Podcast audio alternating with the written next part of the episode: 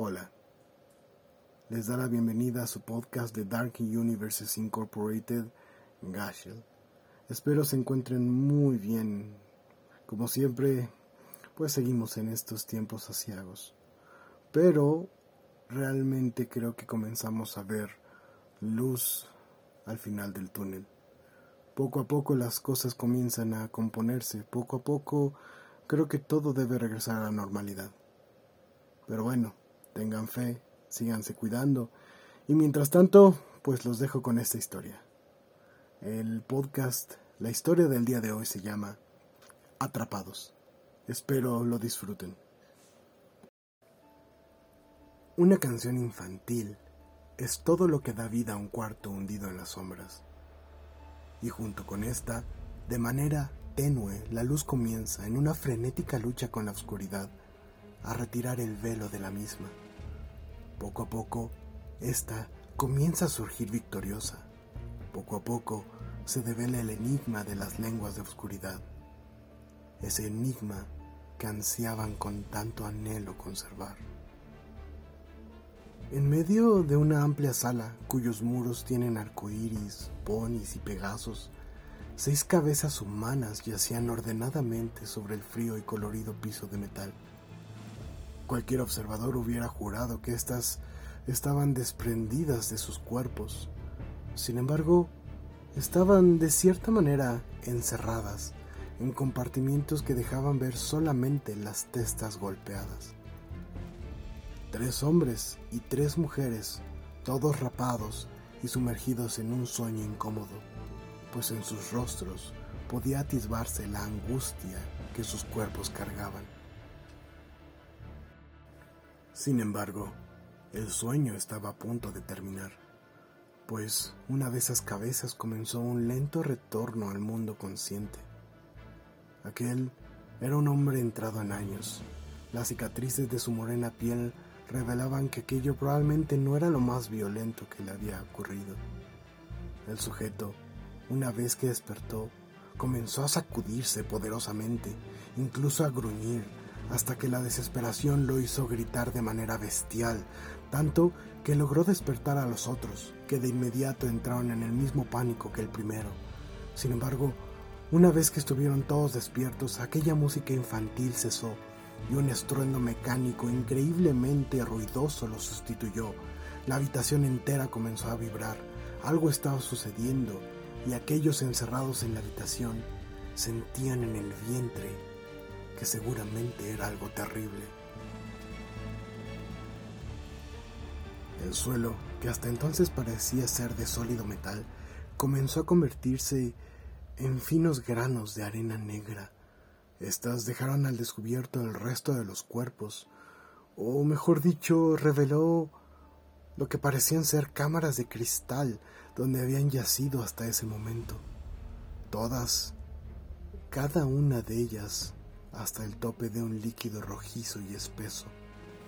Aquellas personas no pudieron siquiera procesar el evento cuando las cámaras se quebraron por completo, dejándolos expuestos y libres sobre la negra arena de metal. Algunos se pusieron de pie, sin embargo, una de las mujeres quedó inmóvil en el piso, admirando sus manos, oliéndolas, y entonces gritó horrorizada. Esto, esto es sangre. Los demás miraron a la mujer con recelo, pero se dieron cuenta que aquello era verdad. Sin embargo, el tiempo, el tiempo era un lujo que ellos no tenían, pues de los muros emergieron seis brazos enormes de metal. Cada uno tenían una especie de guante, sí, un guante de, una mano de cuatro dedos, como si fueran caricaturas traídas al mundo real. Esas manos agarraron a cada uno de los presentes y lo colgaron en alto, como si fueran viles marionetas. Ellos se sacudían, le pegaban, pero no podían hacer nada. Eran presos de ese maldito y frío canalla. Sin embargo, lo peor, lo peor estaba aún por venir, pues de cada uno de esos guantes emergió una pequeña hebra. Sí, parecía una pequeña hebra de metal, pero era más como una víbora, una víbora consciente que estaba ardiendo al rojo vivo. Cada una de estas víboras se desplazó terrible y rápidamente hacia la muñeca de cada uno de ellos. Ellos se azotaron, gritaron, mordieron, pero todo, todo era inútil. Esa serpiente tenía una misión y esa era meterse en sus muñecas, sacudirse y dejarles una marca bajo la piel, una marca particular y francamente muy obvia.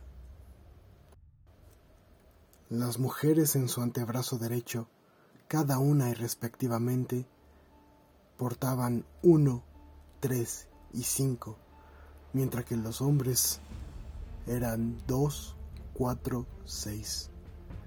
La piel aún les dolía, aquello ardía terriblemente, pero ni dolerse podrían hacer en paz, pues una voz emergió igualmente violenta. Pero esta voz era extraña, era, era casi de carnaval, o incluso como si fuera de un show infantil.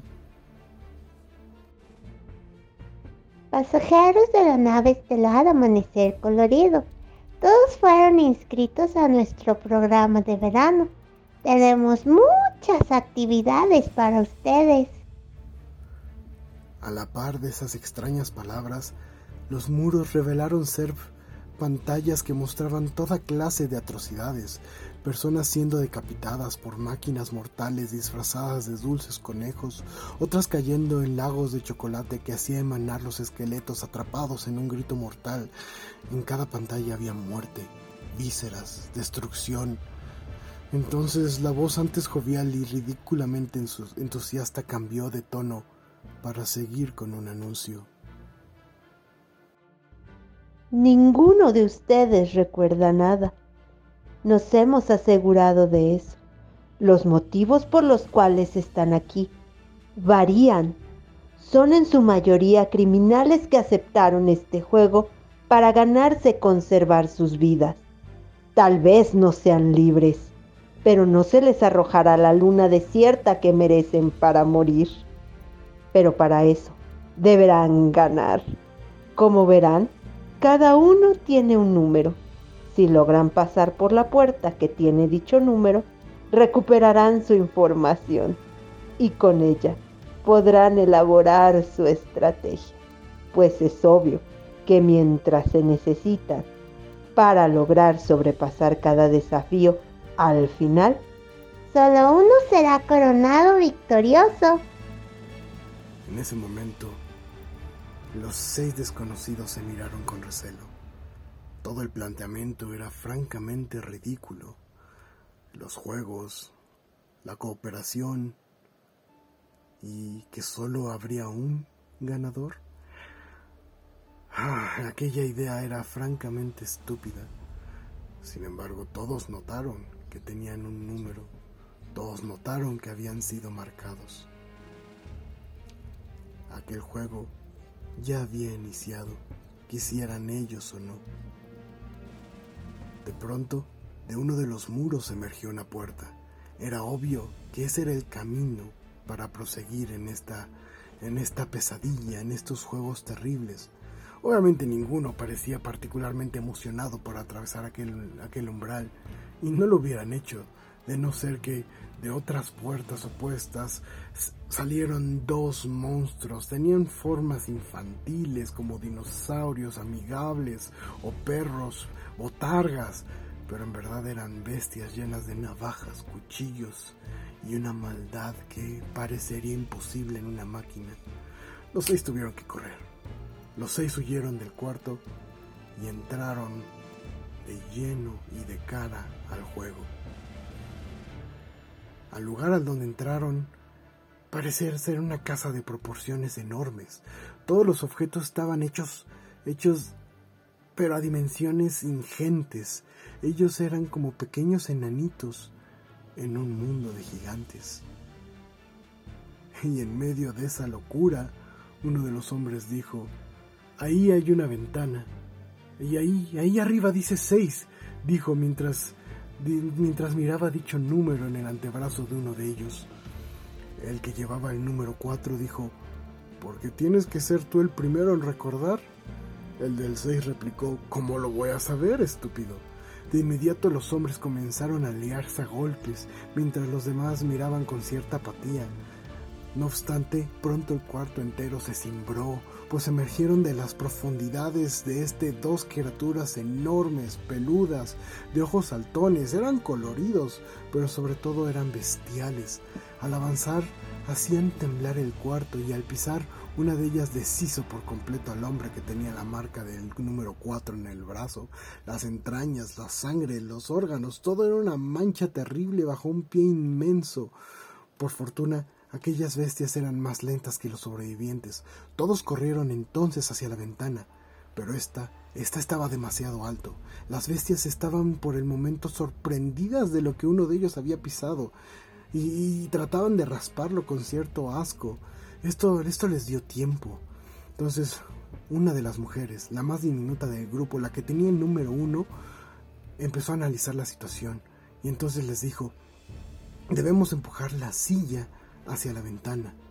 Le ordenó a los hombres restantes empujar mientras a las mujeres les indicaba ir con ellas. Uno de ellos trató de oponerse al plan, pero al mirar el cuarto entendió perfectamente lo que ella estaba planeando y accedió sin más. Jalando así seis hacia la silla, los grupos se separaron. Los hombres empujaban la enorme silla, mientras las mujeres iban hacia lo que parecía ser una escoba gigante toda la escena, era, era una locura. Los hombres tratando de empujar la silla, las mujeres corriendo hacia la escoba. Aquello, aquello era una verdadera pesadilla. Pero los gigantes, los gigantes pronto habrían de terminar. Estaban terminando de raspar los restos de ese pequeño hombre que ahora era más que un recuerdo viscoso en la planta de los pies de uno de ellos. Entonces los hombres gritaron. La silla estaba en su lugar. Estaban listos. Uno de ellos empezó a cuestionar que por qué estaban haciendo eso, por qué. Entonces el que tenía el número dos le dijo, no sé qué clase criminal seas, pero tienes una pésima, pésima conciencia de la situación. Observa y mira lo que pasa. Entonces las mujeres empujaron la escoba. La escoba lentamente, lentamente fue desplazándose hasta caer sobre la silla, rompiendo así el vidrio que, marcaba, que se marcaba como la puerta número 6. Sin embargo, esto no sería suficiente. Los gigantes, los gigantes ya estaban en camino. Entonces todos em-, empezaron a correr hacia la escoba, a trepar, a trepar. El propósito era salir por la ventana, lo antes posible, antes que las bestias los atraparan. Pero no había tiempo. La verdad es que las bestias estaban muy cerca. Así que uno corrió hacia ellas. Sabía que las bestias eran enormes, poderosas, pero eran como marionetas gigantes, eran torpes. Entonces ella se metió entre los pies de uno, este se tropezó, se, trató de agarrar del, segundo, tirándolo así también. Ella, por fortuna, y apenas logró escapar de esa, de, esa caída, pero de inmediato puso pies, pies en polvorosa y huyó hacia, hacia la escoba, logrando así, junto con los demás, salir del cuarto. Al atravesar aquella enorme ventana rota, todos entraron en un cuarto muy parecido al primero. De hecho, parecía que habían regresado al cuarto. Pero entonces, la sorpresa. Confetis y luces de colores se hicieron presentes. Una celebración en miniatura. En los muros, en los muros que eran pantallas del lugar, había ridículos y pequeños fuegos artificiales. Y entonces, un brazo parecido al del primer cuarto, enguantado de cuatro dedos, emergió de la pared y tomó a seis por el cuello, electrocutándolo por unos segundos. No se preocupen, amiguitos. La electricidad será suficiente para destruir las nanomáquinas que bloquean su memoria, pero no para matarlo. Seis aún estaba humeando en el piso cuando en las pantallas comenzaron a proyectarse algunas imágenes, como si se tratara de algún archivo digital. Primero decía su nombre. Nombre Jerry Montalvo. Planeta asteroide Vega. Agente que hizo el arresto, redactado, borrado de los registros, así como de la mente del delincuente siguiendo el Estatuto 1048 de protección solicitud de condena de muerte realizado por el agente que hizo el arresto. Ese era el archivo de Jerry. Y enseguida, un video. Ahí aparecía seis en una sala de interrogación, o mejor dicho, Jerry. Alguien con la voz deformada por aparatos electrónicos decía, traficante de drogas, asesino, y sin embargo, hoy te graduaste como violador, atacando a la hija de uno de los hombres que te debían dinero. En el video Jerry, aún con la justicia enfrente, se atrevía a sonreír. Y incluso aún en el piso, se atrevió a decir, ya recuerdo, fue una buena noche, era muy linda, muy joven, peleó lo suficiente. Tras esa frase, tres y cinco, ambas mujeres, se asquearon por completo. Pero uno, no, uno no se asqueó. Ella simplemente no pudo contener su indignación. Caminó hacia Montalvo y dijo, tienes dos segundos para levantarte y defender lo poco que tengas de honor. Las palabras de uno le helaron por completo el alma a dos casi lo suficiente para instar a Jerry a levantarse, pero este simplemente se rió de la pequeña mujer que estaba a punto de reclamar su vida, por lo que, en efecto, ese ruido de mofa estúpido fue, fue el último sonido que hizo, pues la joven dama aplastó su garganta con un fuerte pisotón, privándolo de la vida en agonizantes minutos. Montalvo se revolcó, estiró las manos, agarraba su garganta, pero nada podía hacer más que suplicar que los dioses le concedieran la muerte rápidamente.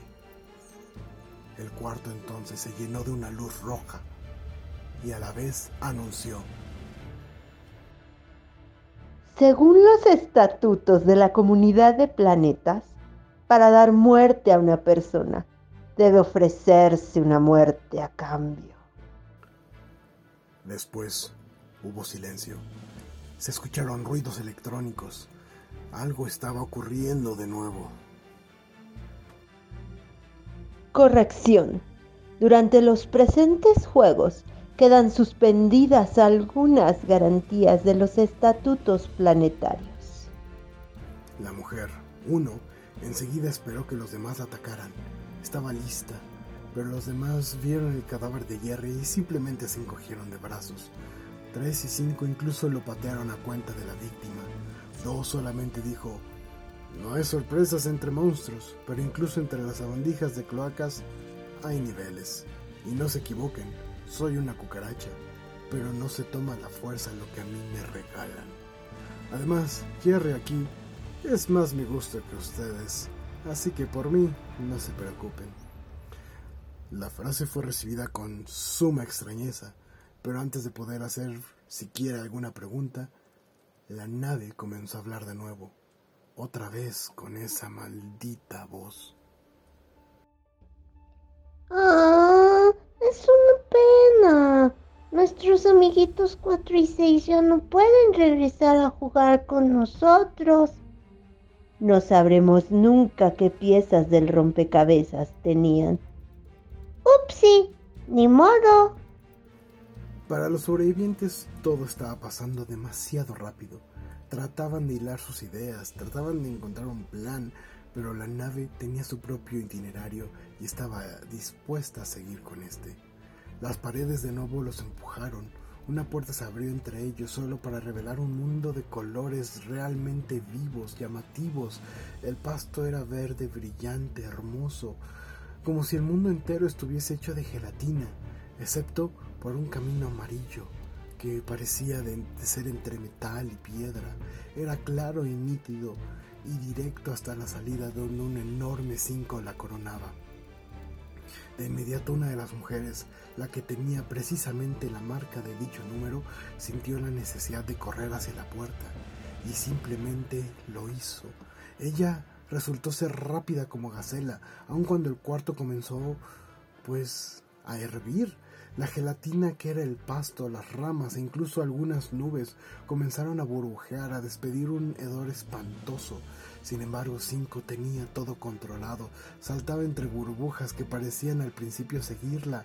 Aquella mucosidad, sí, Sí, saltaba y la seguía, se dirigía hacia su cuerpo.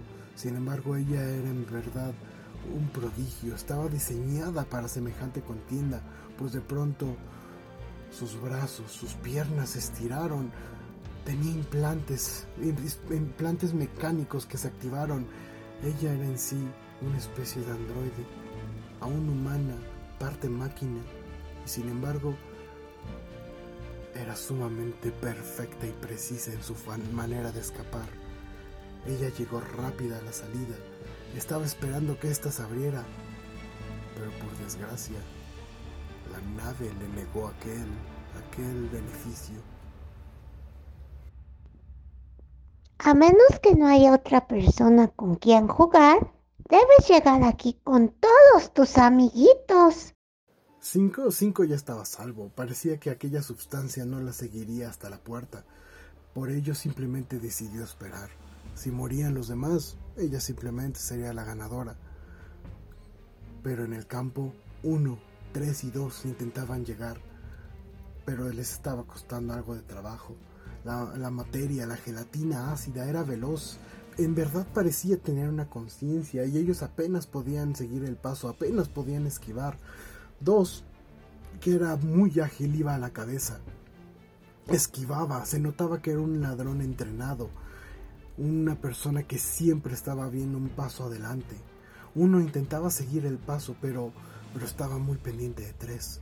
Tres era una mujer mayor, y algo regordeta, no podría salir de ahí sola, y a pesar de que ambas eran criminales, uno no, simplemente no podía dejarla ahí. El camino comenzaba a desaparecer, así que como podía jalaba, empujaba a tres esperando llegar a la meta, pero las nubes, el pasto, todo conspiraba contra ella. Literalmente todo ese mundo que antes era un paraíso de color estaba tras ellas. Y finalmente las alcanzó. Una nube rauda fue hacia ellas y dejó caer toda su carga mortal sobre ellas. Uno, uno cubrió a tres con su cuerpo, con sus brazos. Pero eso, eso era el fin del juego. Cinco simplemente miraba a la distancia, esperó a la llegada de dos, y este, con cierta facilidad, logró llegar a la puerta.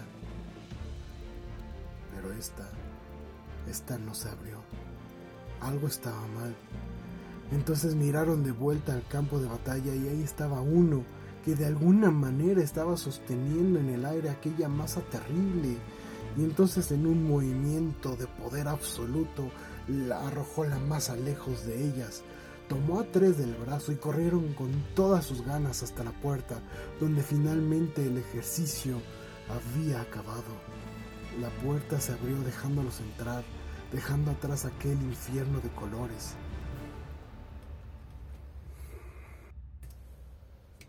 Una vez dentro de aquel cuarto, todos esperaban de nuevo aquella mano enguantada, pero esta vez la habitación estaba en completo silencio, en oscuridad total.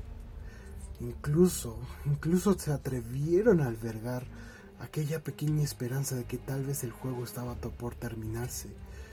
Sin embargo, no podían estar más lejos de la verdad, pues en ese momento un pequeño ser de luz, una especie de, de, fantasma caricaturizado emergió de las paredes del recinto, iluminando levemente el mundo con su presencia. La ridícula aparición dijo entonces, abrazo, y acto seguido envolvió a cinco electrocutándola igual, igual que a seis y ésta a su vez cayó pesadamente, terriblemente sobre su espalda. El fantasma se volvió entonces una, proyección igual que con Jerry, y su archivo emergió de inmediato.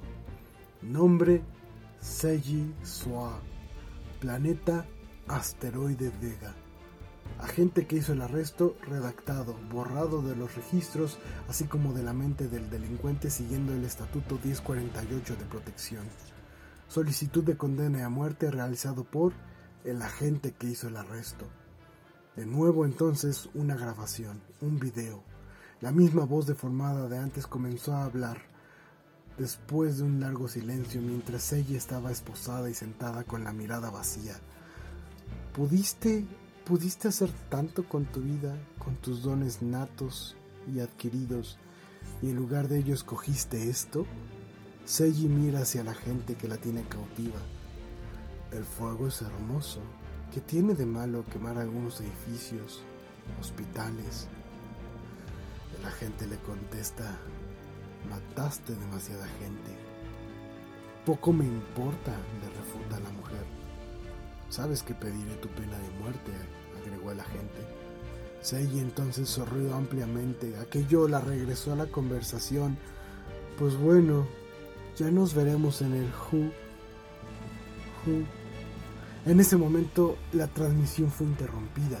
Seiji se levantó como esperando un ataque por parte de uno, pero ésta estaba aún ocupada viendo sus brazos y meditando por qué no había muerto lo que Seiji por algún sentimiento de piedad extraño a ella dijo Las modificaciones de mis brazos y piernas y mi piel me permiten correr más rápido que un ser humano normal, ser más fuerte que un ser humano normal.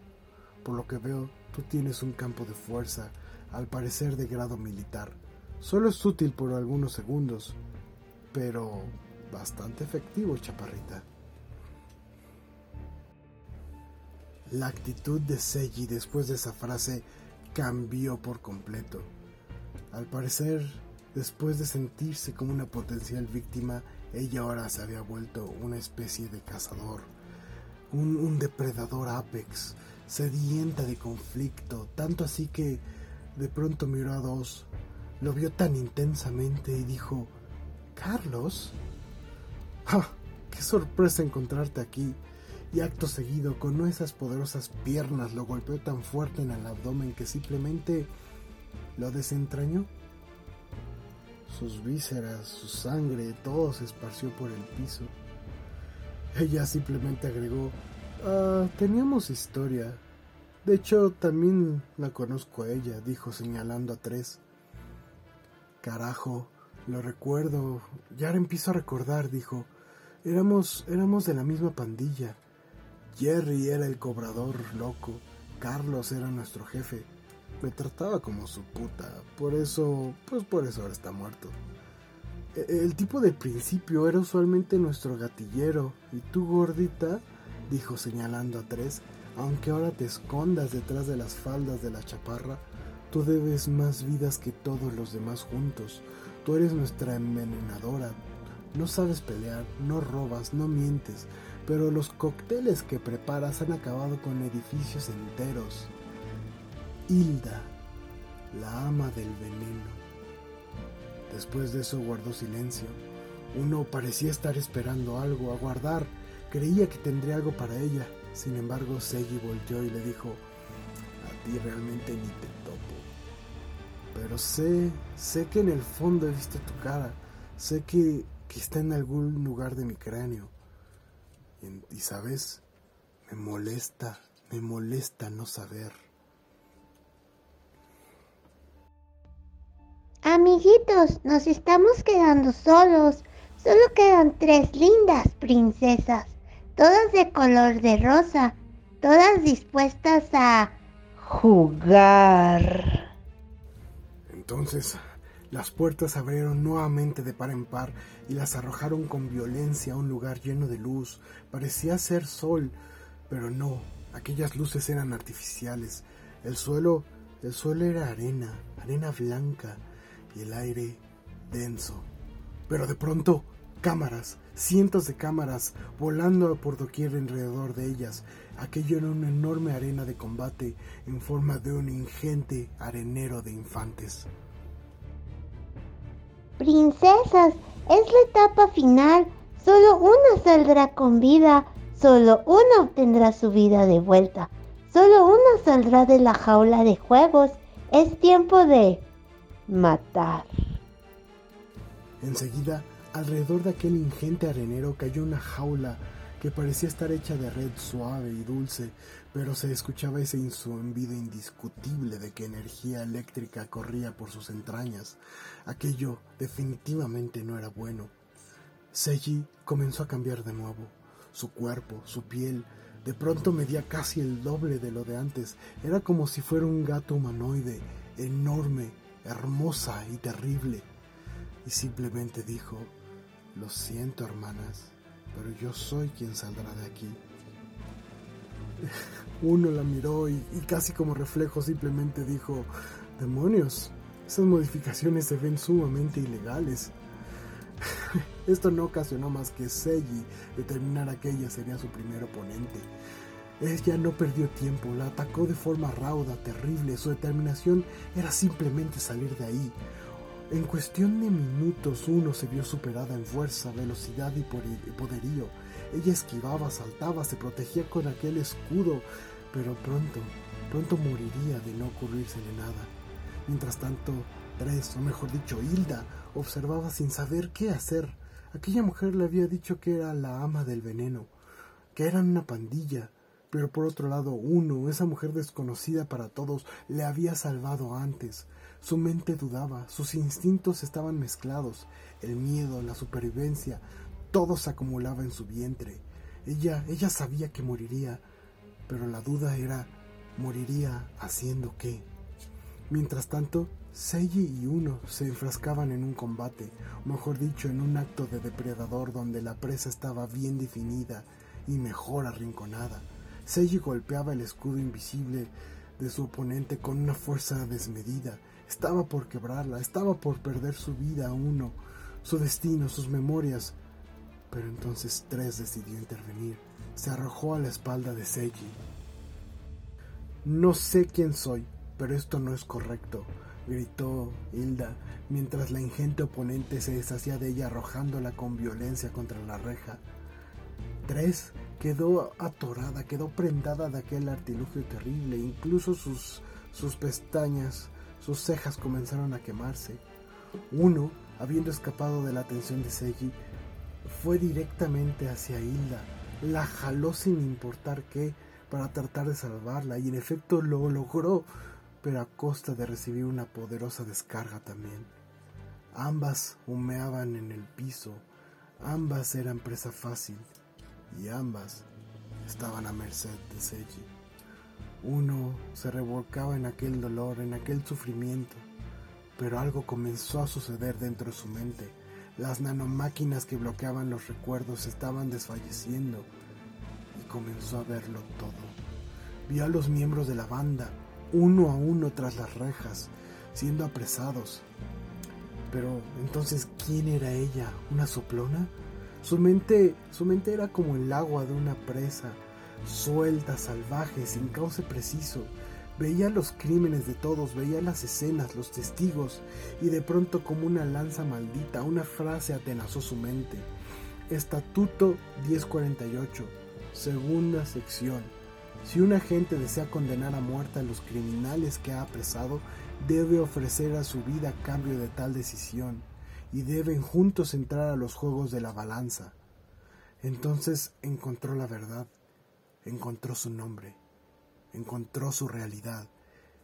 Ella era la coronel Cassandra, guerrera de mil mundos, justiciera de millones, y había decidido entrar ahí para acabar con la plaga que era la pandilla del planeta asteroide Vega. Pero Seiji, Seiji ya estaba encima de ella. Sus recuerdos no valdrían nada si su, carne era molida en ese momento. Sus garras mortales estaban a punto de matarla cuando los ojos de Cassandra rutilaron poderosamente. Su cuerpo, su piel, todo se tornó dorado como el sol y en su pecho la insignia de la policía de las estrellas. Puerco, puerco, espetó Seiji, quien tal vez no recordaba quién era Cassandra, pero la armadura de los mil soles era difícil de olvidar.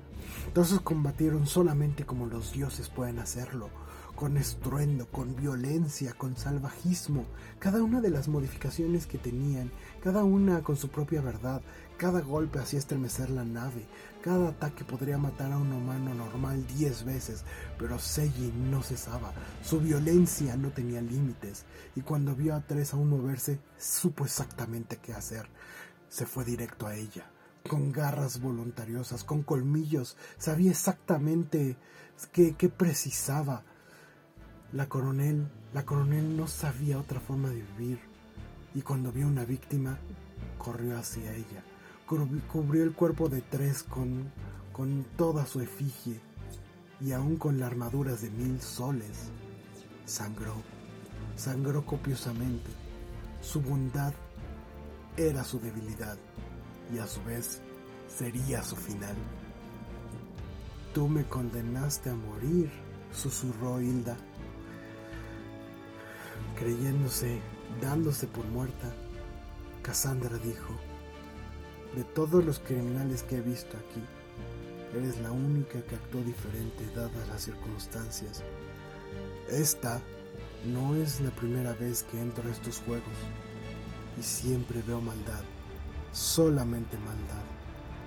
Creo que de todos los que he visto morir en estas paredes terribles, eres la única que tal vez, dada la chance, pudo haber sido diferente. En ese momento, Hilda cerró sus ojos, pero sonrió levemente. Seiji no perdió oportunidad y tomó por el cuello a Coronel. No debo recuperar mi memoria para adivinar qué pasa aquí. Y pequeña niña, aunque no sepa quién eres, disfrutaré devorando tu carne, bebiendo tu sangre y haciendo del universo mi campo de juegos. Haré que olviden tu nombre. Por cada vida que creíste salvar, mataré un cien más. Tu nombre no será más que un legado maldito. Las fauces del monstruo se abrieron de par en par, la lengua saboreaba la carne del enemigo y simplemente mordió. Algo metálico, algo que parecía no estar vivo. No son las únicas con modificaciones, dijo una Hilda muy cansada, muy adolorida, pero sobre todo muy arrepentida de toda una existencia.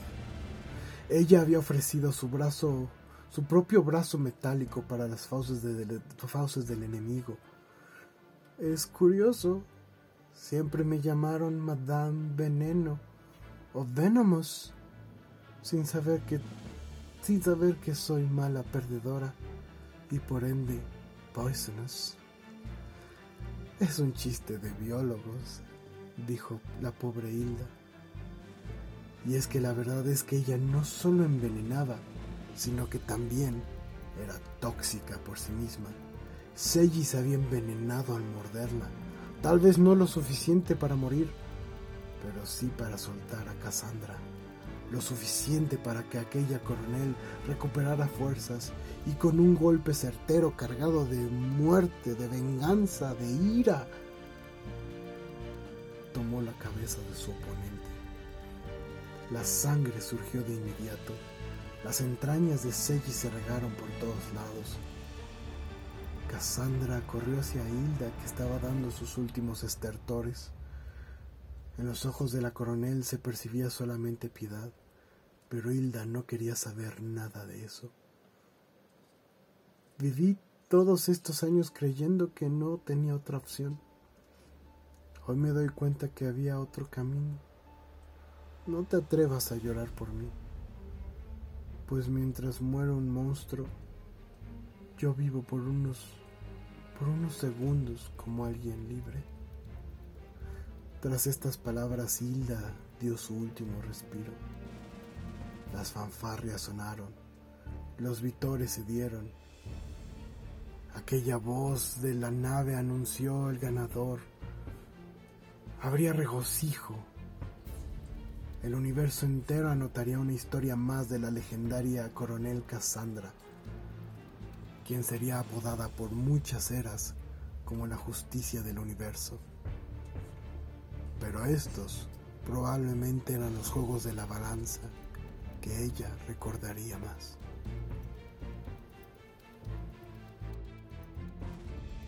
Y esa es la aventura del día de hoy. Les agradezco mucho su atención este fue un episodio especial dedicado a una personita que nos ha ayudado mucho aquí, aquí en el canal con, con su arte. Cas, espero que lo hayas disfrutado. Y pues bueno, ah, no queda más que agradecer a Purple Planet por la música, desearles a todos mucha salud y nos vemos hasta la próxima. Gracias por su atención. Hasta luego.